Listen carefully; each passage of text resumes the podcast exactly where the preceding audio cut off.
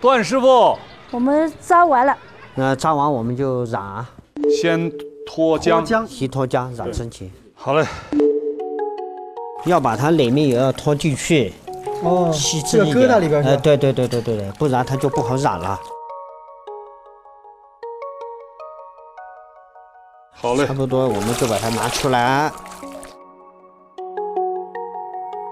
可以了。我们就可以染了。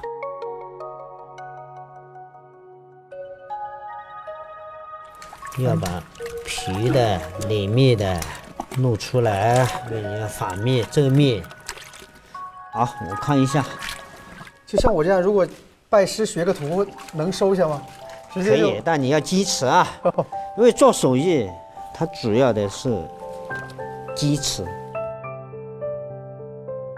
那么你做任何事情的时候，都要通过你简单的东西，你重复做、反复做，做成极致，无形之中就能够把你心目中想做的东西能够自然的形成，不要去刻意的去想，它也能够达到我们想要做的东西的最佳效果。这一次就差不多了，沥一下水，嗯，然后慢慢的挤一下，还要晾一下嘛，因为。它在水里面它是绿色的，嗯，再染的话要让它变成蓝色，我们才能够染下一次，哦，漂洗一下，然后再再染。再染啊。下一次。哦。绿的，蓝的，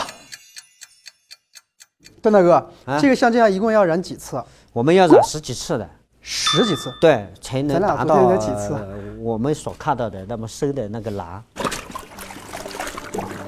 岁月的蓝呐、岁月的蓝啊。挤干挤干，拧干。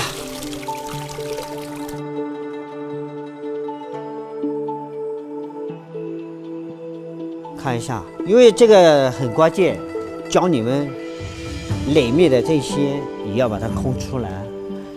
然后还有一个问题，你们是戴手套，嗯，我为什么没戴手套？就是戴手套没有那么细的感觉。对，因为不戴手套的话，它更好的这个颜色能够体现上到了这个布上面去。你看段大哥的手已经成这个颜色了。对，都是蓝色。像我这十五六岁的时候，我对我的这双手它是很反感的。当时我们生活其实很苦，这个做扎染它只是贴补家用，我又是家里面的老大，嗯，所以说其他的朋友手都很干净，嗯，小姑娘、小伙伴都干干净净的，那么我就有点郁闷了，伸不出手啊。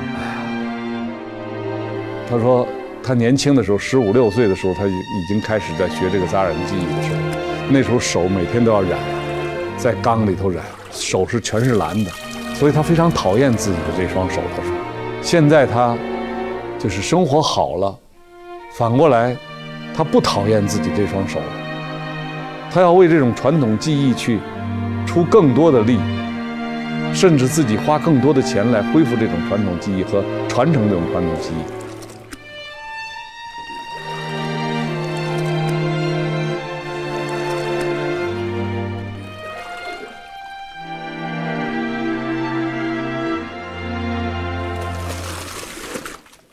最后一次，然后我们就拿出去了。哇，这颜色越来越正了。好，挤一下水下。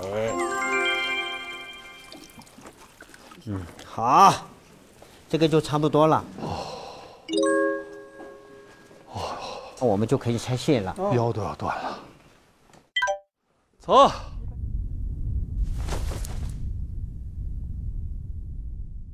各位，我们回来了。好，养好了。坐，你们就可以拆线了。这个拆线这个活儿，是个细活。我有点害怕，我得戴上眼镜，还得。来，还是先教先教你一个，还是来，你看见看见线头没有？看见白的了，是不是这个花型就出来了？哦，哎呀，来来来，啊，干活，动手，动手干活，慢慢弄啊。嗯，只捡那疙瘩哈。对，疙瘩。捡那疙瘩。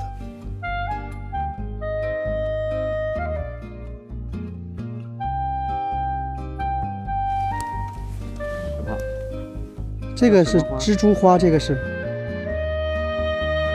采花的时候太不激动。对，有种收获的感觉。对。真的，砰砰跳这心。对。关键我们在尝试这个过程中，把情感呐，把我们的体力、精力全耗在这个里面。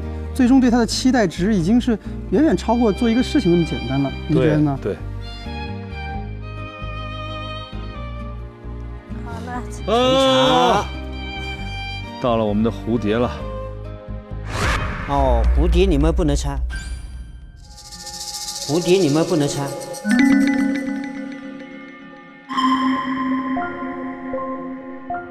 这个很关键，我就怕你们不小心一一刀挤下去，我们这几天就全部辛苦。前功尽弃。对对对，前功尽弃了，因为当时不是国家博物馆嘛，嗯，给我征集一张奔牛图嘛奔，牛图。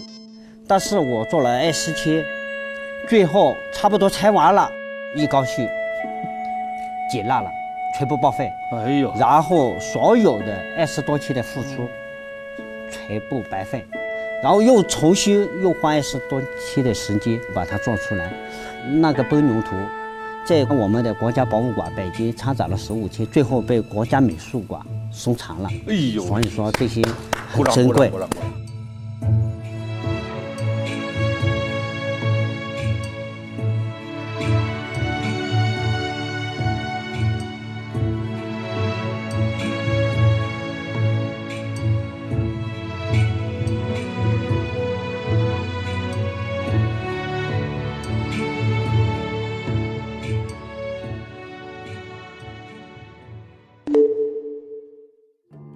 就是去剪剪开那个那个结的时候，其实越接近中心的那个原点的时候，我越紧张。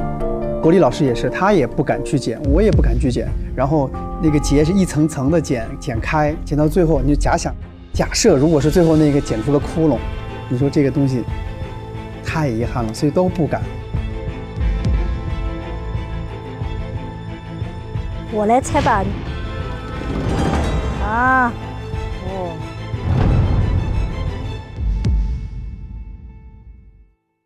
终于出来了。国内老师，我们三个人的，好看好看好好。